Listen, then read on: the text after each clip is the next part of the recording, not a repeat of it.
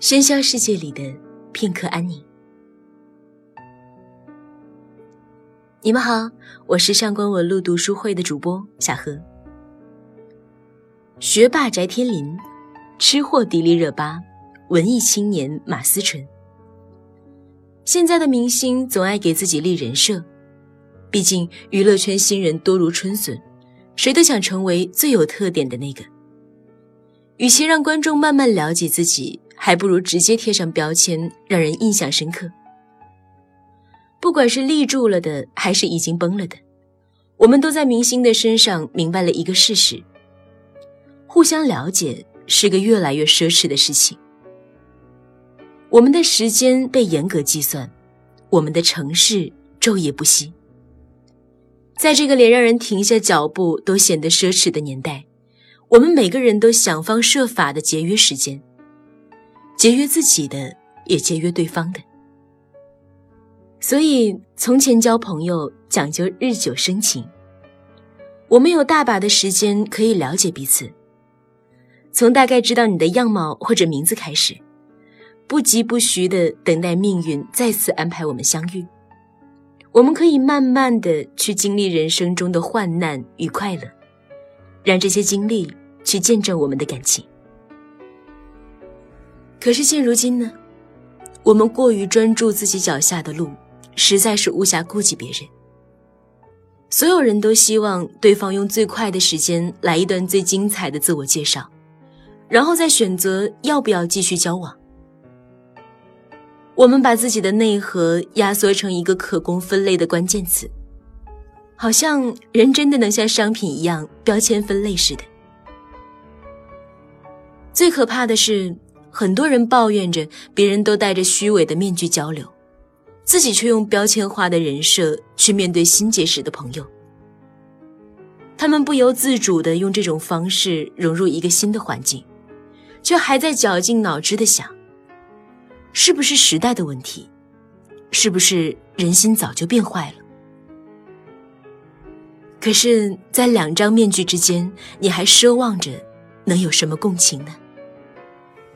这个时代没有标签，害怕别人记不住自己；拥有标签，害怕自己忘了自己。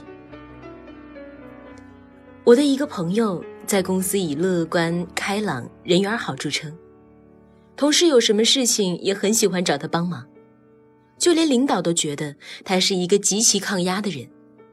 在所有人垂头丧气的时候，他还是可以充满干劲儿，积极应对。曾经，朋友险些在这种赞美声中迷失，认为这些标签就是真实的自己。但是，只有和他在学生时期就相识的人才知道，懒懒散散的沉浸在自己的小世界里，才是他最舒坦的状态。真实的他没有活力，遇到别人求助会觉得麻烦。脾气不太好，不愿意去维护那些让自己觉得很难受的关系。他的青春真实的让人喜欢，丧的有些文艺。对这个世界爱得很投入，又带点不屑。我现在依旧喜欢他，因为他在我面前不用戴着面具。我很庆幸他还能自由的切换工作与私下的状态。而不是被自己的演技所欺骗，真以为自己是个不知伤心为何物的阳光阿姨。可是很多人入了戏就没再出来，于是人设和真实的自我在内心里纠缠。他们害怕被人发现真实的自己，又不能承受虚假的人生所带来的痛苦，抑郁也就成了他们无法回避的结局。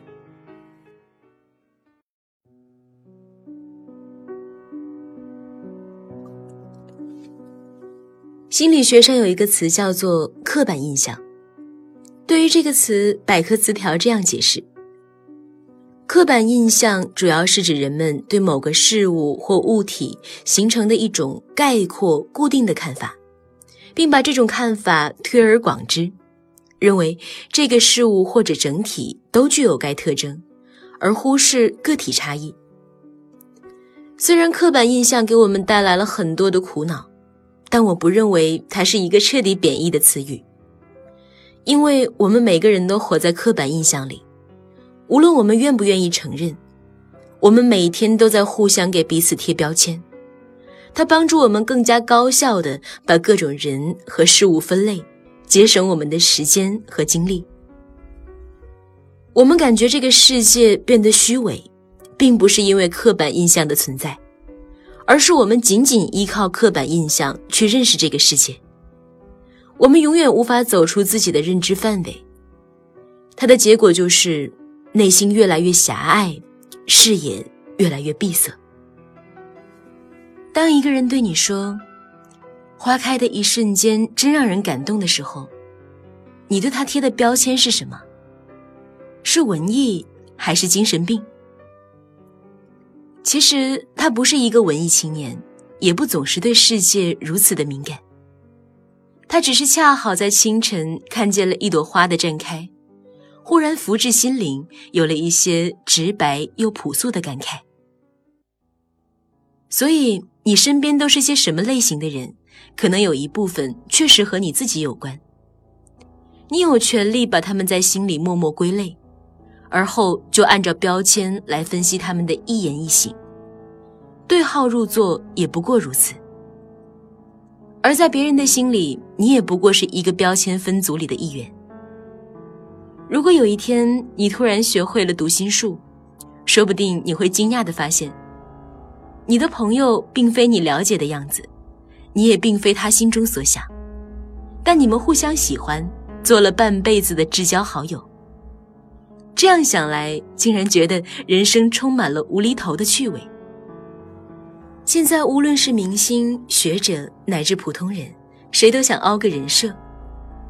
即使我们的社会在不断的给人性做减法，我还是喜欢人性的复杂。复杂是我们的韧性，根据周围环境来调节自我；复杂也是我们的惊喜，在人生重要的时刻。我们会因为复杂而做出一些自己都不敢相信的选择，让人生在转弯之后焕然一新。微信里有成百上千个朋友，但还是觉得孤独。与通讯录里的人站在一起，和独自走在人流汹涌的街道上没有什么不同。也许能消除孤独的办法，不是交越来越多乐观开朗分组里的朋友。而是多花一些时间去尊重人性的复杂，享受复杂的魅力。